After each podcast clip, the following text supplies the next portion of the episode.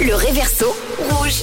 Il est l'heure de vous révéler quel était le réverso du, du jour sur Rouge, évidemment. Il y a eu pas mal de réponses. hein. On a Laurent qui pense que c'était les Black Eyed Peas, Noémie, le groupe No Doubt. On a aussi eu euh, Maneskin avec Baby Said.